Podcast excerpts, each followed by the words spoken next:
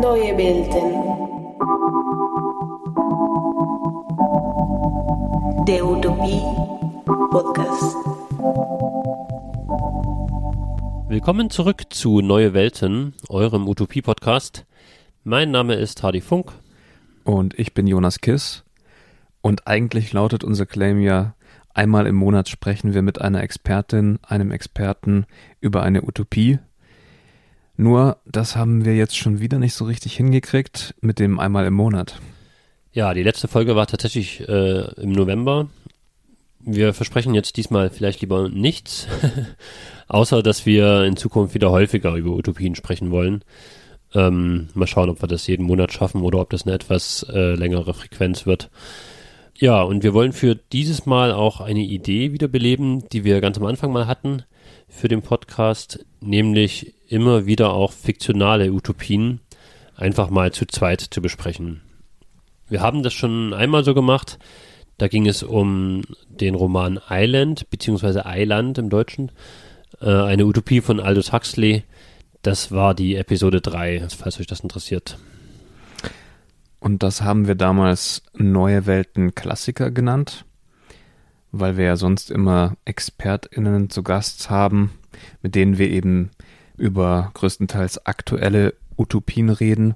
Aber bei einer Klassikerausgabe, da widmen wir uns Büchern, Filmen oder auch anderen Werken aus der Welt der Kunst, die sich mit Utopien beschäftigen.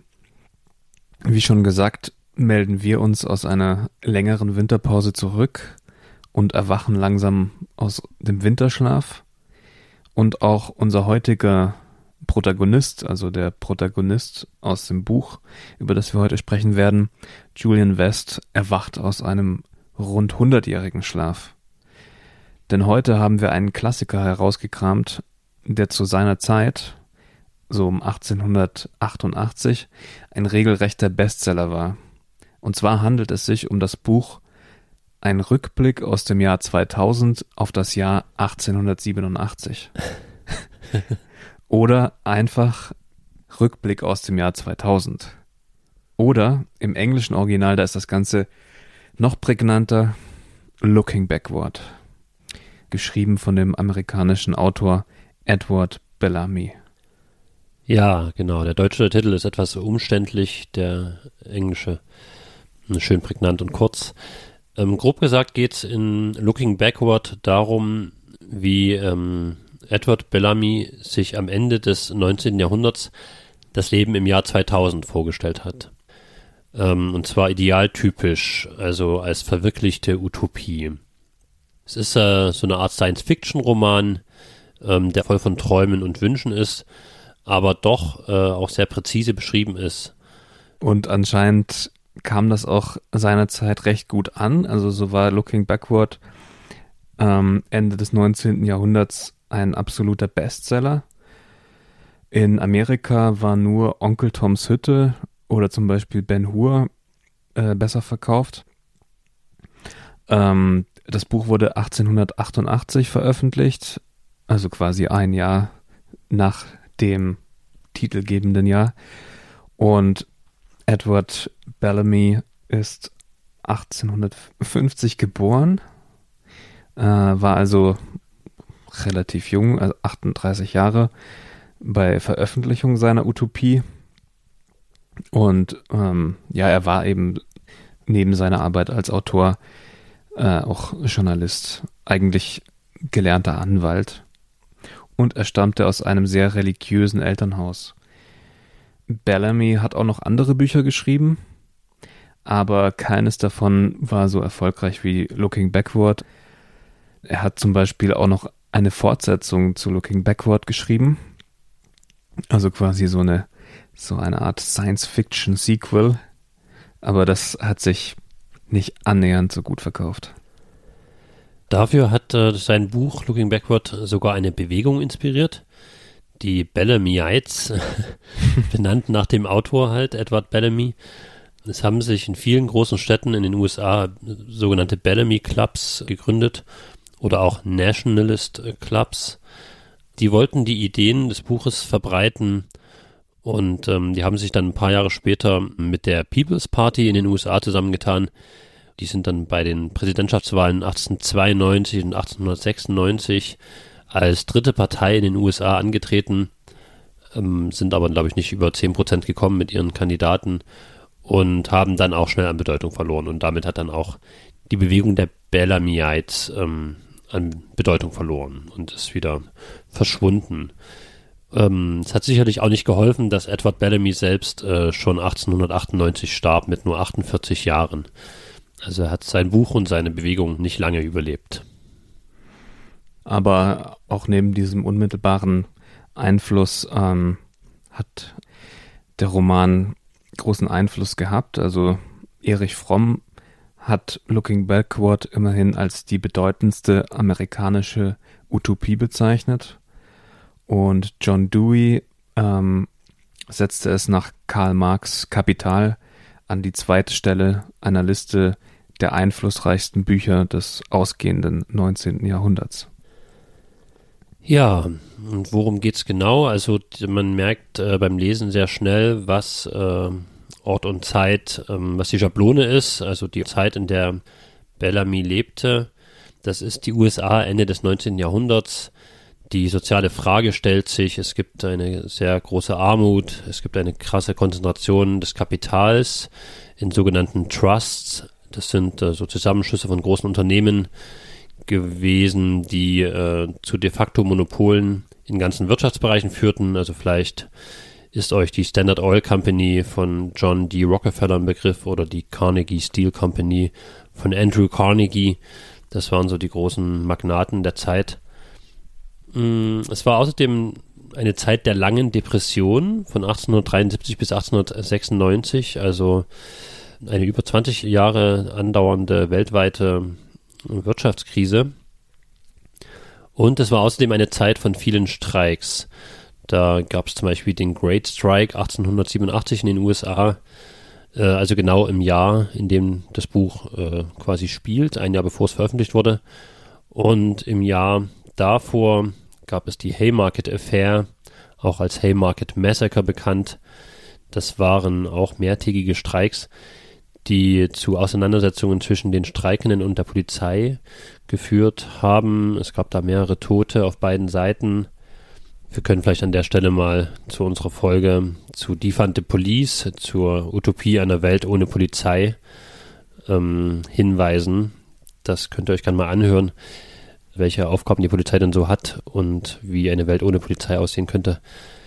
Jedenfalls ähm, dieser Haymarket Affair oder das Haymarket Massacre, wo auch die Polizei quasi Streikende erschossen hat, ähm, ist der Grund, warum wir bis heute jedes Jahr am 1. Mai den Kampftag der Arbeiterklasse begehen, auch als ähm, Tag der Arbeit bezeichnet, aber eigentlich, wie gesagt, Kampftag der Arbeiterklasse. Genau in der Zeit ist das Buch erschienen. Es war auch die Zeit des aufkommenden Sozialismus und des Anarchismus, sogar in den USA. Und nicht nur in den USA, sondern auch in Deutschland ähm, überall in der westlichen Welt war zu dieser Zeit ähm, die Schere zwischen Arm und Reich sehr groß, also der Kontrast ziemlich zugespitzt. Auf der einen Seite gab es ein sehr großes Elend, also natürlich gerade auf der Seite der arbeitenden Leute, die mussten teilweise zwölf Stunden arbeiten. Ich denke, Kinderarbeit gab es wahrscheinlich auch noch. Und auf der Straße lebten die Leute in regelrechten Slums, während die Elite oder das Bürgertum auf der anderen Seite in Villas lebten mit mehreren Bediensteten. Die Sklaverei wurde so 1866 nach dem amerikanischen Bürgerkrieg abgeschafft, aber Schwarze waren natürlich immer noch ökonomisch abhängig also in neue Abhängigkeiten geraten. Ja, diese ganze Situation wird im Buch ähm, verbildlicht mit einer Kutsche, die von den arbeitenden Klassen gezogen wird durch den Dreck und äh, auf der ganz oben die Wohlhabenden sitzen. Und ja, das verbildlicht es vielleicht ganz gut. Ja, jetzt haben wir schon ganz äh, grob beschrieben, wie so der geschichtliche Hintergrund ist, vor dem die Story, die Utopie, der Roman spielt. Äh, kommen wir doch jetzt mal zu der Story an sich. Ähm, es gibt im Prinzip einen großen Protagonisten und das ist Julian West. Der lebt in Boston im Jahr 1887 und er zählt zur privilegierten Oberschicht. Er ist also ein junger Kapitalist. Und er beschreibt auch ganz gut die gesellschaftlichen Zustände und Umbrüche im letzten Drittel des 19. Jahrhunderts. Dann hat sich dieser Julian West in seinem Haus einen unterirdischen Raum bauen lassen, der ihn, also so heißt es, vor Großstadtlärm schützen soll.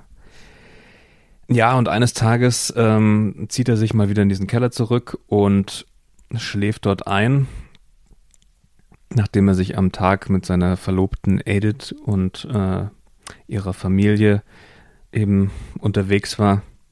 Naja, und irgendwie wird er jetzt in einen sehr tiefen Schlaf versetzt in, in seinem unterirdischen Gebäude. Es ist, ähm, habe ich ehrlich gesagt nicht so ganz verstanden. Ein äh, magnetischer Schlaf. Hast du das? Ja, irgendeine Art Hypnose. Ich weiß auch mm. nicht, ja. Schien es damals was zu geben, was, glaube ich, nicht allzu wissenschaftlich ähm, war. Aber ja. auf jeden Fall im Roman hat der Typ so ein Doktor, oder? Der extra kommt und mhm. ihn da, weil er an Schlafstörungen leidet, in einen besonders tiefen Schlaf ähm, versetzt. Ja. Genau, da hat er einen Doktor, der ihm das da verschrieben hat. Und dann schläft er und ähm, wacht tatsächlich erst wieder im Jahr 2000 auf. An der gleichen Stelle, also in Boston, nur eben rund 100 Jahre später, also genau im Jahr 2000. Und er hat auch noch, als er da in seinem unterirdischen Keller war, einen großen Brand überlebt. Deswegen, ähm, das wird auch nicht so genau erläutert, aber man kann sich vorstellen, dass das vielleicht dazu geführt hat, dass die Zivilisation, wie er sie kannte, zum Teil ausgelöscht wurde. ah, hast du das so verstanden, ja? ich habe nur gedacht, dass sein Haus abgefackelt ist. aber ja, das wird nicht wirklich erzählt. Ähm, ja, jedenfalls wird dieser Julian West dann quasi ausgegraben oder seine, seine Kammer wird ausgegraben und er wird geweckt von einem Dr. Lead, der eben im Jahr 2000 in Boston lebt, zusammen mit seiner Frau und seiner Tochter. Und dann folgen das ganze Buch über eigentlich ähm, so Gespräche zwischen dem Dr. Lead und dem Julian West. Äh, manchmal auch zwischen Julian West und äh, der Tochter Edith Lead ja, in denen die beiden ihre Welt, die USA im Jahr 2000 erklären. Und dann werden quasi so Kapitel für Kapitel verschiedene Themen abgehandelt, äh, wie die Menschen im Jahr 2000 in, die, in den USA leben und organisiert sind. Ich fand das streckenweise auch ein bisschen trocken, muss ich sagen.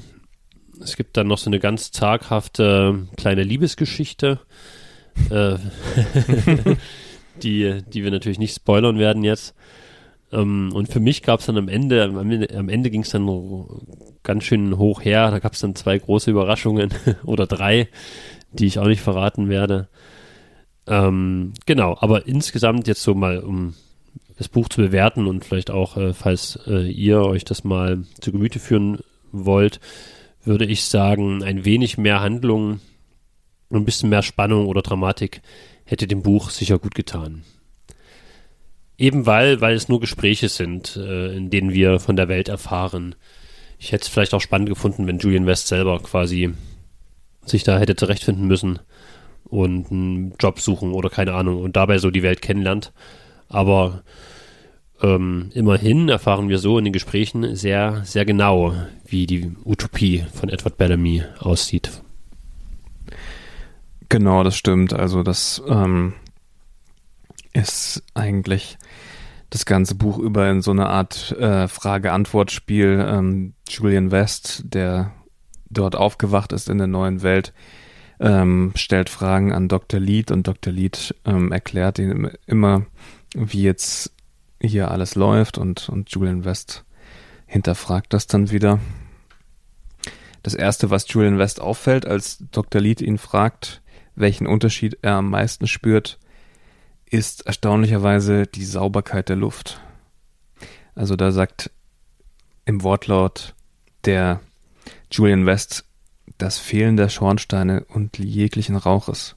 Das fällt ihm auf. Und Dr. Lied erwidert, seit einem Jahrhundert beinahe ist jenes rohe Verbrennungsverfahren, das ihnen Wärme gab, veraltet. ja, ich meine, da hat er ja auch recht behalten, eigentlich. Also, wenn man jetzt den Verbrennungsmotor nicht mitzählt, der uns dann nach wie vor die Städte verpestet. Ja. Ja, aber äh, mal gesamtgesellschaftlich gesehen, äh, wie schaut die Welt aus? In den USA des Jahres 2000 gehören, Überraschung, alle Produktionsmittel dem Staat. Also alles landwirtschaftlich genutzte Land, alle Rohstoffvorkommen, alle Fabriken und alle Büros sind nicht im Privatbesitz, sondern in den Händen des Staates. Ähm, es gibt Privatbesitz und äh, die Menschen haben sogar einen relativen Wohlstand. Äh, aber eben die Produktionsmittel, also alles, was man zur Herstellung von Produkten braucht, die liegen in der Hand des Staates. Und damit sind auch alle Menschen Angestellte des Staates. Und der Staat plant auch die komplette Wirtschaft. Das heißt, ähm, jedes Jahr wird aufs Neue bilanziert, wie viel in der gesamten Bevölkerung gebraucht und verbraucht wurde. Und davon ausgehend ähm, wird dann für das neue Jahr geplant, was man alles produzieren muss. Also eigentlich das, was wir als Sozialismus beziehungsweise als sozialistische Planwirtschaft kennen. Interessanterweise verzichtet Bellamy das ganze Buch über auf das Wort Sozialismus, genauso wie Marx und die Sozialisten kommen auch nirgends vor, obwohl es die 1887 schon gab. Und äh, Bellamy, die wir mit höherer Wahrscheinlichkeit äh, sehr gut kannte und wahrscheinlich auch Marx gelesen hat. Ja, genau. Also anders kann man sich fast nicht erklären, dass er da so eine ähm, ziemlich reine sozialistische Utopie entwickelt. Aber dazu, dass äh, das Wort Sozialismus nicht erwähnt wird, passt auch, was ich eigentlich ganz äh, witzig fand, dass diese Utopie des Sozialismus oder auch dieses Staatskapitalismus für Bellamy nicht das Gegenteil des Kapitalismus ist, sondern sein logischer Endpunkt. Also ich glaube, das gibt es bei Marx ja auch, dass Marx sagt, es muss sich erst der Kapitalismus entwickeln, bevor sich ein Sozialismus dann entwickeln kann daraus. Aber für Bellamy ist es, ähm, liegt es sehr nahe, ähm, weil er halt in seiner Zeit diese Trusts beobachtet, diese Wirtschaftsmonopole und er denkt, diese Entwicklung würde dann einfach weitergehen, bis nur noch eine Firma alles besitzt und alles plant und macht nur, dass das im Jahr 2000 dann eben der Staat ist oder im Besitz des Staates ist und nicht im Besitz von Privatmenschen oder irgendwelchen Investoren. Interessant fand ich auch die Feststellung, dass ja auch Unternehmen 1888 geplant haben und heute auch noch planen. Also dass die Wirtschaft insgesamt, jede Firma für sich, auch einen immensen Planungsaufwand betreibt.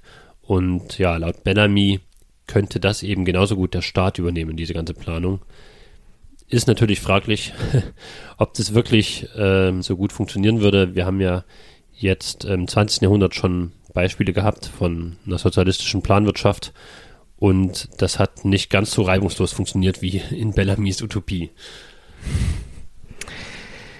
Ja, bemerkenswert ist auch, dass ähm, dieser Staat, den Bellamy hier im Jahr 2000 beschreibt, ohne eine blutige Revolution zustande gekommen ist. Also da gab es keinen Aufstand oder so. Aber das entspricht eben seiner Auffassung, dass seine Utopie der nächste logische Schritt in der Evolution und der menschlichen Entwicklung darstellt oder eben auch im Kapitalismus. Ähm, hier wurde eben die Nation zum einzigen Kapitalist anstelle aller anderen Kapitalisten. Ähm, ist jetzt der Staat der einzige Unternehmer, der letzte Monopolist, der auch alle früheren und kleineren Monopole verschlungen hat. Das heißt aber auch, dass an dem Gewinn ähm, alle Bürger teilhaben. Aber dazu später mehr. Was wichtiger ist und was die Grundlage eigentlich ist, ist, dadurch, dass die Nation der einzige Unternehmer ist, werden alle Bürger, wie es hier genannt wird, infolge ihres Bürgerrechts Arbeiter und damit die Arbeiterfrage gelöst. Die Grundlage der neuen Staatsordnung ist nämlich eine allgemeine Arbeitspflicht.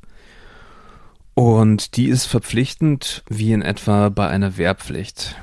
Denn eine Armee gibt es ähm, hier im Jahr 2000 in diesem Staat nicht mehr. Genau, eine Armee gibt es nicht mehr, dafür gibt es quasi eine industrielle Armee. Ich habe es ja auf Engl Englisch gelesen, so wird es da ein paar Mal bezeichnet. Mhm. Klingt erstmal ziemlich abschreckend, aber es ist, äh, kommt erstmal ganz äh, relativ human daher, diese staatliche Arbeitspflicht. Man arbeitet in der Regel nur um die vier Stunden am Tag und das vor dem Hintergrund, dass in Bellamys Zeiten es noch einen Zwölf-Stunden-Tag gab. Und äh, die Ausbildung schließt man erst mit 21 Jahren ab. Oder auch noch später, wenn man noch studiert, was jedem offen steht. Und dann geht man schon mit 45 Jahren in den Ruhestand. Also man arbeitet quasi höchstens 24 Jahre und dann soll man sich den eigentlich im Leben wichtigen Dingen widmen können. Ja. Und äh, in dieser Arbeitszeit, die in dem Leben dann nur noch 24 Jahre umspannt, kann man sich auch einen Beruf raussuchen oder es wird versucht, dass die Leute das arbeiten, was ja, wo sie eine Neigung oder ein Talent dazu haben. Äh, nachdem erstmal alle eine dreijährige allgemeine Ausbildung absolvieren, also so eine Art allgemeine Dienstzeit, zu der man auch zu jeglichen Arbeiten herangezogen werden kann. Also ähm, das ist auch ganz interessant, dass äh, es gibt so eine Szene in dem Buch, wo sie bedient werden von Kellnern im Restaurant und ähm, dann sagt der Dr. Liete, ja, das ist, äh, ich war auch mal Kellner und ähm, äh, also das wird irgendwie so dargestellt, wie wenn es da keine Hierarchie gibt, also wie wenn das auch, also diese Dienstleistungsberuf mh, mm, nicht weniger wert ist als jetzt ein Arztberuf oder so. Ähm, nach dieser allgemeinen Arbeitspflicht hat man dann auch noch mal Zeit, äh, bis, bis man 30 ist maximal, verschiedene Berufe und Ausbildungen auszuprobieren. Ja, also die Idee von der Utopie ist auch, dass die Bildung und auch die Universitäten jedem offen stehen. Es werden sogar besonders die gefördert, die die geringsten Voraussetzungen mitbringen. Auch das klingt alles erstmal ganz gut. Später kommt dann aber raus, wer sich weigert zu arbeiten, wird zu Isolierhaft verurteilt, bis er sich willig zeigt. also auch ähm, dann wieder doch irgendwie eine recht harte Maßregelung. Ja, fand ich auch, ne? Also Isolierhaft auch gleich, also so Einzel in einer Einzelzelle, ja. was glaube ich psychisch wirklich schrecklich ist. Also ja, da zeigt sich dann so ein bisschen ich finde das generell im Buch so, je weiter man liest und je detaillierter die Utopie so ausgemalt wird, desto eher wird sie auch zu einer Dystopie. Also was am Anfang noch ziemlich paradiesisch und nach sehr großer Selbstverwirklichung klingt, entpuppt sich dann doch immer mehr als ziemlich autoritär und rigoros. Trotzdem finde ich, gibt es immer wieder gute Ideen. Zum Beispiel fragt sich Julian West, was ist eigentlich mit den Jobs, die keiner machen will, wenn doch alle frei und nach ihren Begabungen einen Beruf wählen können? Die Lösung, das wird über die Arbeitszeit geregelt. Also je anstrengender und damit unbeliebter ein Job ist, desto geringer ist die Arbeitszeit pro Tag. Und das wird hm. auch äh, ständig angepasst, je nachdem, wo man gerade Leute braucht, setzt man die Arbeitszeit dann runter, um die Jobs so attraktiver zu machen. Julian West fragt sich auch immer wieder, wie denn die Löhne gerecht gestaltet sein könnten. Also er sagt, zu meiner Zeit war niemand mit seinem Lohn oder Gehalt zufrieden. Ähm, genau, aber bevor wir zu der Lohnfrage kommen, erstmal äh, zum Geld. Also es gibt ähm, in dieser Gesellschaft auch kein Geld mehr, aber äh, Kreditkarten auch sehr interessant, dass das äh, schon Ende des 19. Jahrhunderts die Idee mhm. gab von Kreditkarten. Ähm, und jetzt hier im Jahr 2000 in Boston, da kriegt jeder Mensch Anfang des Jahres einen Kredit auf seine Kreditkarte gutgeschrieben. Und da werden dann Summen abgebucht, die aber nirgendwo wieder gut geschrieben werden. Und jeder Mensch, also Männer, Frauen und auch Kinder bekommen den gleichen Kredit, unabhängig von der Arbeit und der Position. Ja, also da hat er wieder eine sehr gute Idee gehabt eigentlich mit diesen Kreditkarten. Die gibt es halt auch heute wirklich. Heute halt digital, damals analog. Also ich habe mir das im Buch so vorgestellt, als wenn das so abgestempelt wird. Immer wenn ja. man was einkauft, wird das von, von der Kreditkarte, die irgendwie dann, glaube ich, sehr groß sein muss insgesamt, so weggestempelt. Ähm, ja, das ist ähm, so eine Art, dachte ich mir, bedingungsloses Grundeinkommen. Nur, dass es eben kein Grundeinkommen ist, sondern das einzige Einkommen und auch das gesamte Einkommen. Und es ist auch äh, relativ üppig. Ja, und Geld an sich gibt es eben nicht mehr, also Geld, das zirkuliert. Es wird eben nirgendwo anders gut geschrieben, es wird einfach nur von dieser Karte weg, also wenn man was kauft, wird einfach nur was von der Karte weggestempelt oder so. Aber es zirkuliert eigentlich kein Geld mehr in dieser Welt. Dadurch bekommt eben, äh, um jetzt nochmal zu der Lohnfrage zu kommen, dann auch jeder wahrscheinlich den gleichen Lohn, egal welch, was für einen Beruf er ausübt, oder? Ja, nicht wahrscheinlich, ne? Also das ist auch zentral. Ja. Dass jeder nicht für seine Arbeit entlohnt wird, sondern als Mensch, wie der Bellamy das schreibt. Ja. Auf, aufgrund seines Menschseins bekommt jeder jährlich diesen Kredit und der ist für alle gleich. Ja, ah, okay. Ja, und deswegen fragt dann auch immer der Julian West äh, eben kritisch nach, was ist denn, äh, wenn jetzt jemand, also wo, wo ist denn dann die Motivation, ähm, diesen und jenen Beruf mhm. äh, auszuüben, wenn der nicht mehr Lohn dadurch bekommt in dem Beruf. Das äh, wird natürlich immer hinterfragt. Auch so diese Vorstellung, dass jeder das arbeiten kann, was ihm wirklich am meisten liegt, wo er ein gewisses Talent hat. Also, dass das dann alles so gerade aufgeht, klingt dann doch manchmal ein bisschen naiv. Mm. Aber anscheinend sind die Arbeiter hoch motiviert, dem Staat zu dienen. Jeder und jede gibt sein Bestes, aber nicht mehr Lohn treibt sie an, sondern Patriotismus. Mhm. Und mit dieser Art des Nationalismus und der Gleichschaltung, da bekommt die Utopie dann spätestens, finde ich, einen Fadenbeigeschmack. Also, weil man ja dann äh, an Nationalsozialismus denken muss. Ja, für mich muss man da gar nicht unbedingt den Nationalsozialismus bemühen. Ich finde ja eigentlich jede Form von Nationalismus blöd. Also weil meiner Meinung nach Nationalismus immer automatisch Menschen ausschließt, die eben nicht zur Nation gehören. Und weil es äh, auch ein Hokuspokus ist. Also Nationalismus will ein Gemeinschaftsgefühl schaffen, wo keines ist. Und es soll Klassenunterschiede übertünchen und Leuten das Gefühl geben, wie jetzt zur Pandemie ja auch, dass angeblich alle im gleichen Boot sitzen, obwohl, und das wissen wir ja mittlerweile auch, äh, auch während einer Pandemie, äh, das überhaupt nicht so ist und obwohl sich innerhalb einer Nation sehr gegensätzliche Interessen versammeln. Also diesen Nationalismus in der Utopie von Bellamy finde ich deshalb auch wirklich äh, problematisch. Er war da bestimmt ein bisschen Kind seiner Zeit ähm, zumal ja in den patriotischen USA, also als eine der wenigen Demokratien zu dieser Zeit mit diesem Verfassungspatriotismus, äh, den die USA ja bis heute ähm, bemühen. Aber es gab ja auch in seiner Zeit schon die Idee des Sozialismus, das sieht man ja ganz klar an seiner Utopie auch, dass er das gekannt hat. Und ähm, da gab es ja auch die, die Idee zum Beispiel, dass sich die Proletarier aller Länder vereinigen sollten. Also, dass der Internationalismus und nicht der Nationalismus das Ziel sein muss. Hm. Bellamy konnte natürlich nicht ahnen, was der Nationalismus noch anrichten würde im 20. Jahrhundert, aber mh, hm, er hätte auch schon eine andere Entscheidung treffen können da in seiner Utopie, ja. finde ich. Wenn man ähm, das Buch liest, dann hat man natürlich zwangsläufig immer, finde ich, diese ganzen Ideologien und, und Kriege des 20. Jahrhunderts im Hinterkopf, ähm, nach dem Motto, was wäre wenn. Ich habe dann versucht, das auszublenden, um mich in einen Leser dieses Romans am Ende des 19. Jahrhunderts zu versetzen. Mhm.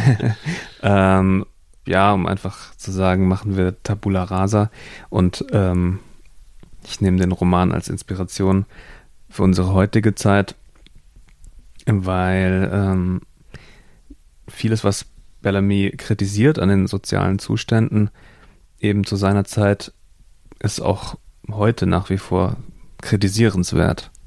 Und vieles hat sich auch leider nicht verbessert. Also Klassenunterschiede gibt es nach wie vor. Ja, auf jeden Fall. Ja, man kann aber auch ähm, eben die Erfahrung des 20. Jahrhunderts nicht ausblenden. Äh, ich finde, dann sieht man umso besser, wohin auch so gut gemeinte Utopien führen können. Nämlich zu Autoritarismus, zu Diktaturen und zu Massenmorden. Also wenn man halt Nationalsozialismus sieht oder wenn man dann auch Stalin sieht im, im äh, Sozialismus der Sowjetunion. Äh, selbst wenn es nicht so krasse Auswüchse hat, kann es natürlich auch zu Korruption und Machtmissbrauch und äh, zu verkrusteten Strukturen führen, wie in der DDR zum Beispiel. Ähm, und trotzdem finde ich, ist die Kritik dieser Utopie ja dann noch aktuell, man weiß halt nur dann, was man vielleicht nicht unbedingt für einen Pfad einschlagen sollte. Aber es gibt eben doch einige Ideen, die Inspiration geben können, wie es besser laufen könnte. Man muss ja zum Beispiel vielleicht nicht alles verstaatlichen und planwirtschaftlich aufziehen, aber ich denke, so wie das Bildungswesen in Deutschland könnte man ja zum Beispiel auch das Gesundheitswesen wieder verstaatlichen und damit der Profitlogik entziehen oder Dinge wie die Post oder die Bahn wieder komplett in die Hände des Staates geben. Denn dort macht meiner Meinung nach Wettbewerb auch überhaupt keinen Sinn. Es gibt ja nun mal nur ein Bahnnetz in Deutschland und man braucht jetzt auch keine zwei oder drei oder vier Postnetzwerke. Ich finde, da macht Konkurrenz und Wettbewerb und so einfach keinen Sinn. Da macht es schon Sinn, dass die Sachen staatlich organisiert sind. Ähm, man muss ja vielleicht auch nicht alle Menschen gleich bezahlen, so wie das Edward Bellamy ähm, vorhat. Ähm, aber man könnte ja doch ähm, die Unterschiede etwas begrenzen und diese Entwicklung, diese Schere zwischen Arm und Reich, dass die immer weiter auseinandergeht, das könnte man ja etwas einhegen oder dem entgegenwirken, indem man zum Beispiel so etwas einführt, wie dass der Chef einer Firma maximal irgendwie das 10- oder 20-fache vom Angestellten mit dem geringsten Lohn verdienen darf oder? ähm, puh, dass der Chef einer Firma maximal das 20-fache ähm, mit dem. Ja, das wäre dann quasi ähm, die Utopie, aber halt ein bisschen entschärft. Ähm. Ja, genau. Oder die, die Utopie als, als Inspiration halt. Also, wir kommen ja vielleicht später noch dazu, aber ich glaube nicht, dass eine, dass eine Planwirtschaft alles so gut und genau und exakt planen kann. Ich denke schon, da würde es doch irgendwie Probleme geben. Und ähm, das hat man halt in der DDR und in der Sowjetunion schon gesehen. Mhm. Äh, trotzdem kann man sich das ja für Teile der Wirtschaft äh, als Vorbild nehmen zum Beispiel und sagen, naja, im Bahnbereich kann man das schon so machen oder im, mit der Post oder im Gesundheitswesen. Ja, was du davor gesagt hast mit der Bahn oder der Post oder dem Gesundheitswesen, ähm, das schien in dem Roman eigentlich ganz gut durch, für mich ganz schön. Die Vorstellung auch, dass das öffentliche Leben einfach in dieser Zeit mh, mm, angenehmer ist, weil ähm, es ist dort auch so geregelt, dass das Mittagessen eigentlich immer äh, öffentlich, also gemeinschaftlich eingenommen wird. Mhm. Also man muss es auch selber nicht kochen. Ähm, und wie schon ganz am Anfang gesagt, äh, also nicht nur die Luft ist besser, sondern halt auch einfach das Leben auf den Straßen anscheinend, also das öffentliche Leben. Ja, weil halt der gesamte Reichtum der Gesellschaft nicht äh, in den Händen von wenigen Superreichen und Reichen ist, sondern weil halt der ganze Reichtum, der erwirtschaftet wird, quasi allen zugutekommt. Und ja, die geben das halt auch aus, um ihre Museen, Bibliotheken, Konzertsäle ähm, möglichst gut auszustatten. Und ja, dementsprechend gibt es halt ein gutes öffentliches Leben. Ja. Ein Punkt, der auch ein Kapitel in dem Roman einnimmt, ist die Frage, welche Rolle Frauen in der Gesellschaft einnehmen. Und Frauen sind eigentlich fast gleichberechtigt. Sie haben auch Kreditkarten zum Beispiel und bekommen den gleichen Kredit wie die Männer. Und sie sind nicht wie äh, damals Ende des 19. Jahrhunderts finanziell und rechtlich abhängig von ihren Ehemännern. Sie sind auch nicht, wie es da formuliert wird, eingekerkert in der Ehe. Also sie werden hier doch eher als gleichgestellt und sehr emanzipiert dargestellt. Mhm.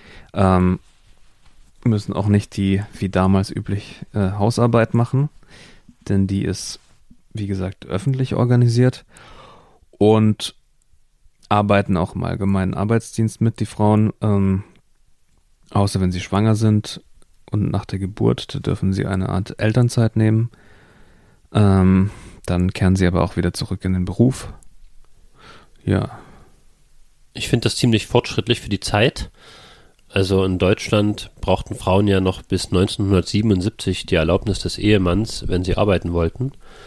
Und äh, sie hatten auch kein eigenes Guthaben.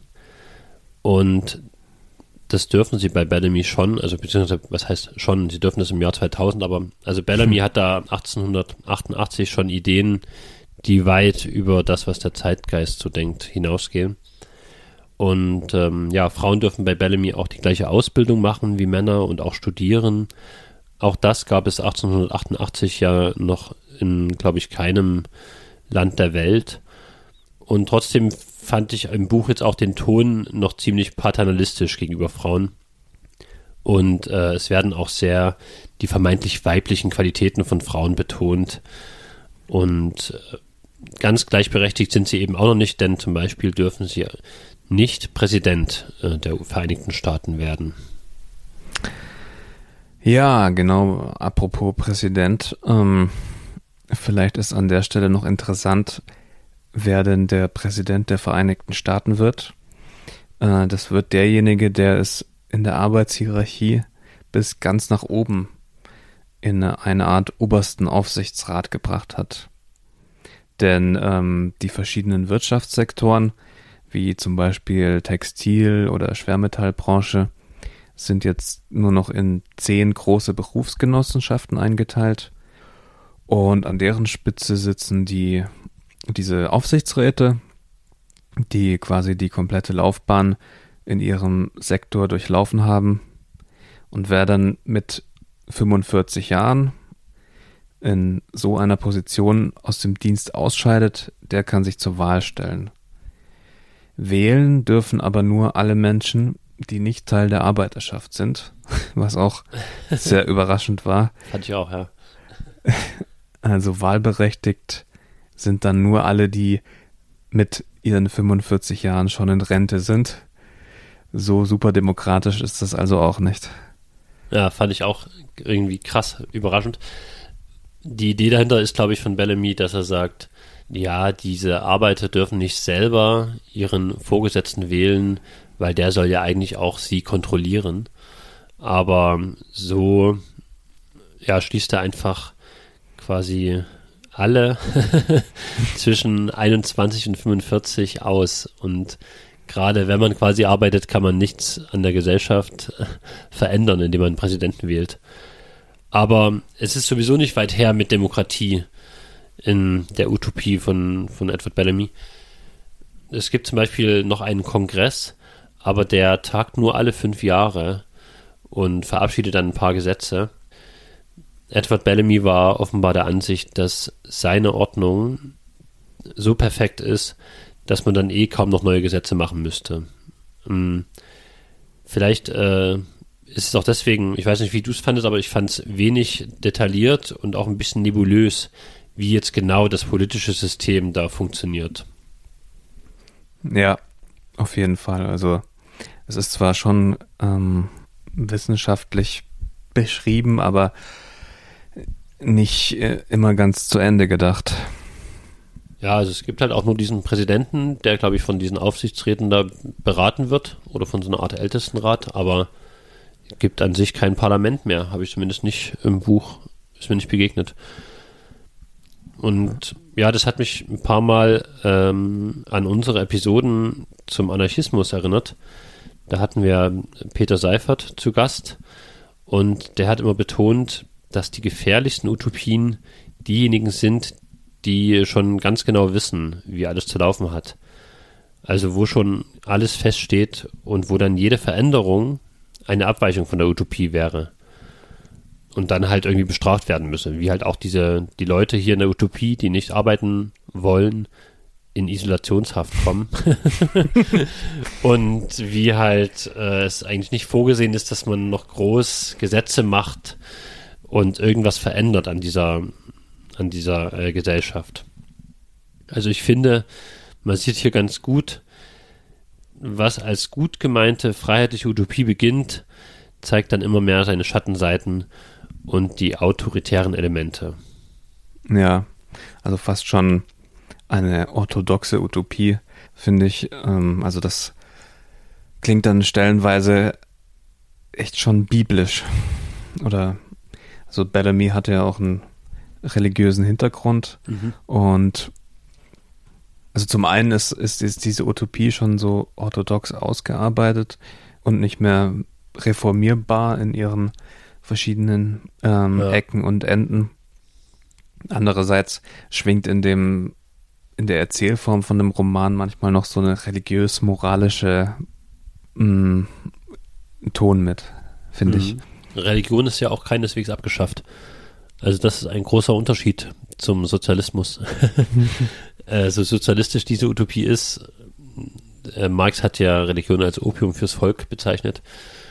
Und die real existierenden sozialistischen äh, Gesellschaften haben ja auch die Religion eigentlich ziemlich bekämpft. Aber bei Bellamy geht es Hand in Hand oder er schreibt dann sogar später, dass jetzt die Menschen erst wirklich religiös sein können, wo sie halt äh, auch in einer Welt leben, die ja, wo alle Brüder sind wirklich mhm. quasi und wo alle gleichgestellt sind und wo sie nicht äh, den Spagat machen müssen wie heutzutage, dass äh, man als Kapitalist unterwegs ist quasi oder irgendwie ähm, der Marktlogik unterworfen und dann gleichzeitig aber ein guter Christ sein möchte zum Beispiel. Ja, Genau, es gibt da so eine große Predigt in dem Buch und da wird gesagt, dass sie jetzt eben an wirklich an das Gute im Menschen glauben können, mhm. weil die Menschen jetzt gut sind.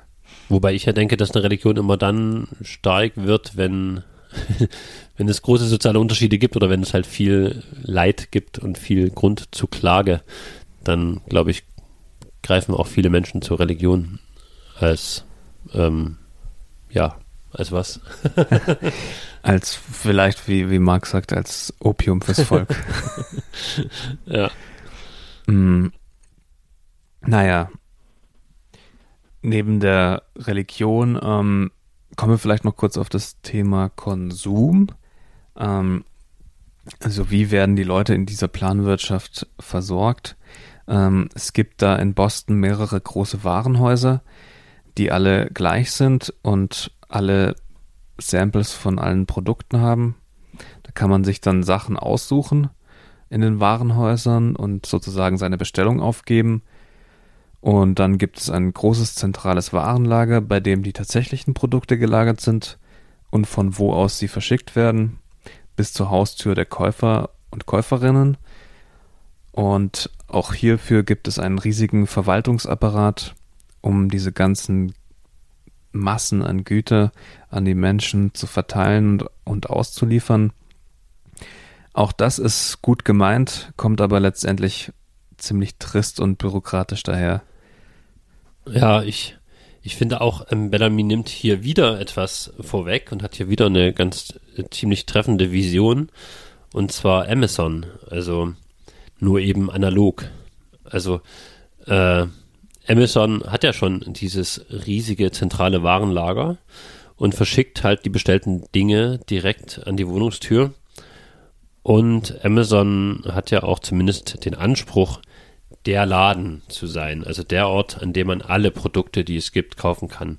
Wenn nicht über das eigene Warenlager, dann zumindest über alle großen und kleinen Geschäfte, die halt über die Amazon-Plattform ihre Dinge verkaufen. Also auch wenn das ja durchaus wiederum dystopische Züge hat, hat Bellamy hier eine große Weitsicht bewiesen. Ähm, ich finde aber auch, hier wird ein bisschen sichtbar, wie trist die Welt dann vielleicht auch ist, wenn nicht einfach jeder einen Laden aufmachen kann, der etwas machen möchte oder verkaufen möchte, hm. sondern wenn das alles halt staatlich geplant und durchgeführt werden muss. Und ich muss auch sagen, äh, Julian West findet das ja ganz fantastisch, weil er, glaube ich, Shopping an sich auch nicht so mag. ich bin auch kein großer ähm, Shopping-Fan, aber mich stört zum Beispiel schon, wie Ketten wie H&M und wie sie alle heißen, äh, quasi alle großen Städte weltweit immer mehr gleich aussehen lassen. Und ja, irgendwie machen ja so kleine Läden und Geschäfte doch auch Städte aus oder sind auch eine Art von Lebensqualität. Wenn es dann nur noch einen Laden gibt, der immer und überall gleich ist, da hat man quasi die, die Extremform von diesen Kettenläden. Andererseits kann man natürlich sagen, eine Stadt ohne Werbung, denn das braucht es und gibt es im Jahr 2000 auch nicht mehr, das schreibt Bellamy auch. Die stelle ich mir auch sehr schön vor, also ohne Werbung in den Städten oder halt auch äh, überall sonst. Und ähm, man kann sich natürlich auch Innenstädte vorstellen, die nicht nur durch den Konsum äh, bestimmt sind, sondern die ganz anders genutzt werden. Bellamy schreibt ja auch, dass der Reichtum der Nation nicht von einzelnen gut betuchten Personen für ihren individuellen Luxus ausgegeben wird, sondern kollektivistisch für öffentliche Gebäude und Institutionen also für Bibliotheken, Museen, Konzertsäle, für Kultur allgemein, für Universitäten auch. Also dieses ähm, schöne öffentliche Leben, was vorhin schon beschrieben hat. Mhm. Ähm, ohne die Werbung gleicht dann vielleicht wieder die nicht so große Vielfalt an Shopping aus. Ja, allein vielleicht auch eine Welt, wo man sich irgendwo mal hinsetzen kann auf eine Bank, ohne dass man sich einen Burger kaufen muss oder irgendwas anderes. Also das ist ja auch die Kommerzialisierung der Städte und der Innenstädte äh, hat ja auch überhand genommen in den letzten Jahrzehnten. Und klar, wenn es dann bloß noch einen, einen Laden gibt und äh, keine Werbung mehr und die ganzen Städte für Kultur und Freizeit quasi genutzt werden können, ist vielleicht auch eine gute Idee. Und halt auch, dass, wie du das schon gesagt hast, dass das Leben dann wieder mehr öffentlich und gemeinschaftlich stattfindet, statt privat in den eigenen vier Wänden. Wobei wiederum eine Art Radio den Leuten ja auch erlaubt, ähm, zu Hause zu bleiben und trotzdem Musik zu hören zum Beispiel. Äh, also hier in dem Roman im Jahr 2000 ist auch eine sehr visionäre Idee. Äh, da können die Leute quasi zu Hause 24 Stunden rund um die Uhr Musik on Demand hören, anstatt rauszugehen und in einen Konzertsaal, wie es damals eben war. Dafür gibt es nun Leitungen, über die die Konzerte dann in die Wohnzimmer übertragen werden. Also im Prinzip sieht Bellamy hier wahrscheinlich das Radio, das es, glaube ich, 1887 noch nicht gab. Mm, oder im größeren Sinne dann sogar die ganzen Massenmedien. Denn über die Musikanlage hören die Leute nicht nur Musik, sondern sie können zum Beispiel auch Gottesdienste. so, so, praktisch. Und äh, sie können den Wecker auch so einstellen, dass man von Musik geweckt wird. Also eine Art Radiowecker oder heutzutage auch ein Handywecker. Ja, das vielleicht noch als kleines äh, nettes Gimmick am Ende. Bevor wir jetzt gleich so eine Art Fazit ziehen, ähm, sei vielleicht noch gesagt, dass Edward Bellamy besonders wichtig war zu betonen, dass seine Utopie also durchaus als realistisch anzusehen ist. Er ging also wirklich davon aus, das schreibt er in einer Reaktion auf eine Kritik auf den Roman, dass sein Gesellschaftsentwurf ähm, in Anführungszeichen in Übereinstimmung mit den Prinzipien der Evolution der nächste Schritt in der industriellen und sozialen Entwicklung der Menschheit sei. Er schreibt da, Looking Backward wurde in der Überzeugung geschrieben, dass das goldene Zeitalter vor und nicht hinter uns liegt und nicht mehr weit entfernt ist. Da würde mich ja mal interessieren, wie die Stimmung am Ende des 19. Jahrhunderts allgemein so war. Wahrscheinlich gab es beides, also Optimismus und Pessimismus. Also bei diesen ganzen industriellen und gesellschaftlichen Änderungen. Mhm. Also wenn man Visionäre wie Nietzsche anschaut, der ja auch die Zukunft des 20. Jahrhunderts äh, in gewissen Teilen vorhergesagt hat, aber eher nicht so rosig. ähm, dann andererseits gab es halt so, war man halt wahrscheinlich schon beflügelt von den ganzen neuen, schönen technischen Innovationen wie Telefon, Grammophon oder Kino. Ja, ich denke, bis zum Ersten Weltkrieg herrschte so eine Art Fortschrittsoptimismus, Fortschrittsglaube. Äh, und dann äh, ist das vielleicht ein bisschen gekippt nach diesem äh, krassen industriellen Krieg. Aber was würdest du denn sagen? Was ist dein Fazit zu dieser Utopie? Mm, Mein Fazit ist, ähm, als ich das gelesen habe, war erstmal mein Eindruck, ja, ich habe das, lese das und dann gehe ich raus und denke mir, hä, in was für einer Welt leben wir eigentlich?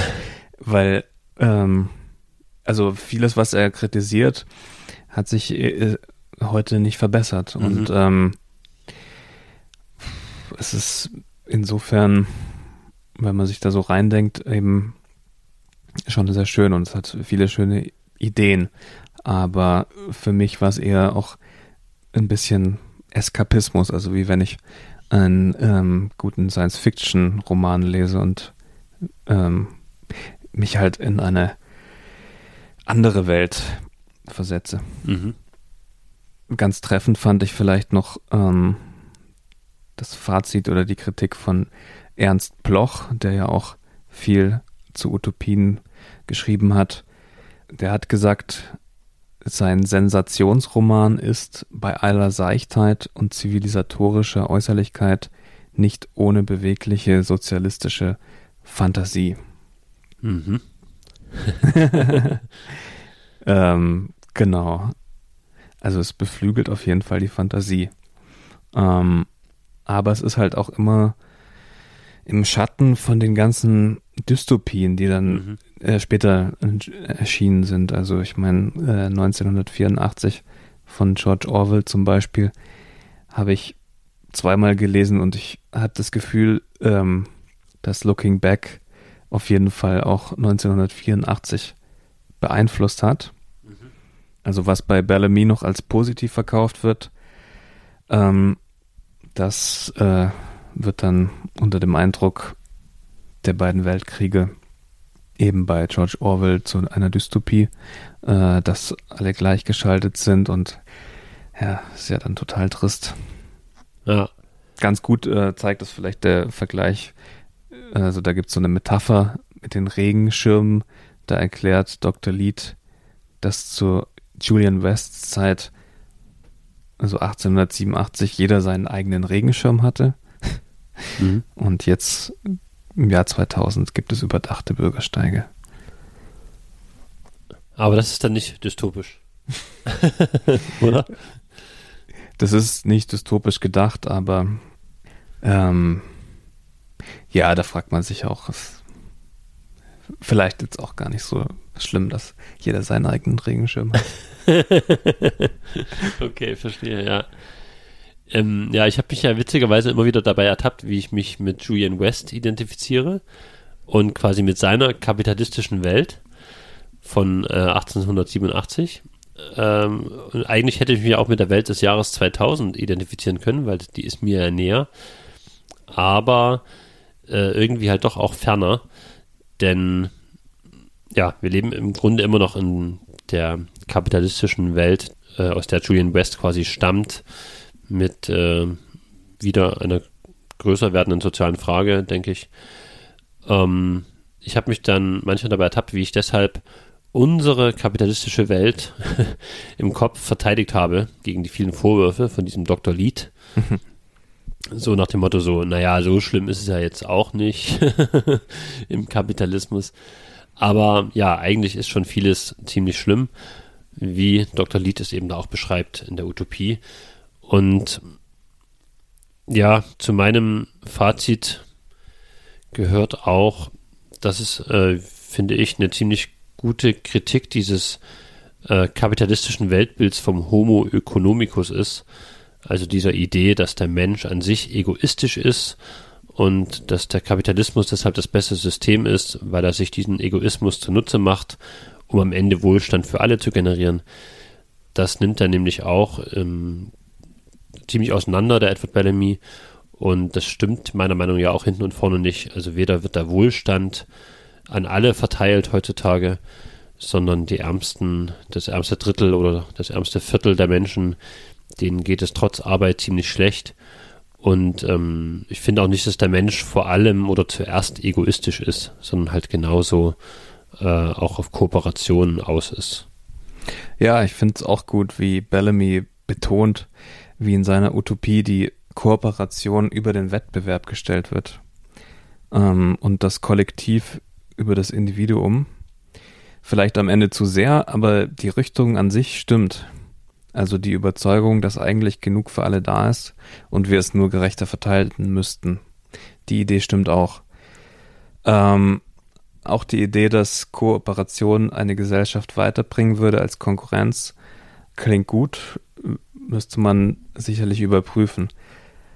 Aber auch das Versprechen, dass die Menschen erst dann wirklich zu Menschen werden, wenn sie ein, in einem gewissen Wohlstand leben und wenn sie Zeit haben für die schönen Dinge des Lebens, also ähnlich wie beim bedingungslosen Grundeinkommen, klingt für mich vielversprechend.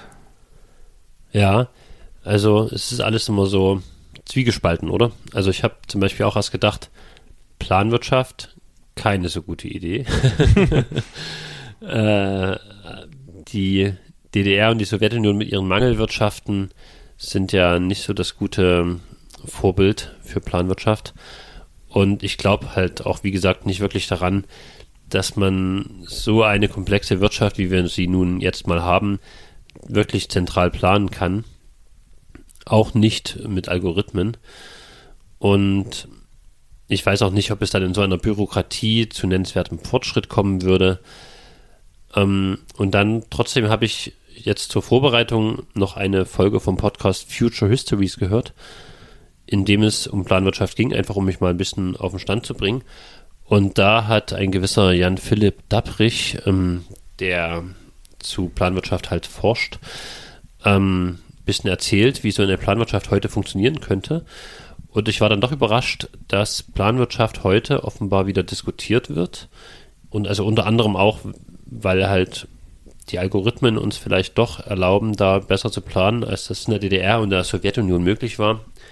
Und obwohl mich äh, Jan Philipp Dabrich nicht wirklich überzeugt hat, hat er auch ein paar gute Punkte gebracht. Zum Beispiel, dass es einer Planwirtschaft mehr Gleichheit geben würde und dass eine Planwirtschaft auch Umweltzerstörung mit einberechnen könnte, denn das tut eine Marktwirtschaft ja nicht. Also da wird der Profit auf Kosten der Umwelt gemacht. Also eine Planwirtschaft könnte vielleicht besser auf den Klimawandel reagieren als eine Marktwirtschaft. Äh, das sieht man ja auch jetzt, dass die Regierung da jetzt äh, Maßnahmen ergreifen muss und dass das nicht der Markt von alleine regelt, dass ähm, der Planet nicht vor die Hunde geht. Ich würde deshalb sagen, ich würde nicht unbedingt in Bellamys Utopie leben wollen, weil es doch sehr bürokratisch und trist und autoritär zugeht. Aber es gibt eben doch hier und da einige Inspirationen für heute. Obwohl der Roman schon so alt ist. Ja, ich kann mir auch nicht wirklich vorstellen, in dieser Utopie zu leben. Aber es war sehr interessant äh, zu lesen, wie sich die Leute Ende des 19. Jahrhunderts das Jahr 2000 vorgestellt haben und das jetzt aus der Perspektive aus dem Jahr 2022 quasi zu lesen. Also unter dem Gesichtspunkt doch sehr interessant. Und ja, ich hoffe, oder wir hoffen, es war für euch auch interessant und hat euch vielleicht neugierig gemacht. Und wir werden sicher mal wieder einen Klassiker hier behandeln. In, da fehlen noch einige in den Utopien. Auf jeden Fall. Aber für heute sagen wir Tschüss und danke fürs Zuhören. Ja, äh, ciao auch von mir. Ähm, ihr wisst, wir sind auf Facebook, auf Instagram und auf Twitter unterwegs und wir werden das jetzt auch wieder äh, besser bespielen als in unserem Winterschlaf die letzten Monate. Ja, und wir freuen uns auch über Fragen, Anregungen, Feedback. Ansonsten utopische Grüße. Bleibt gesund und bis ganz bald. Bis bald.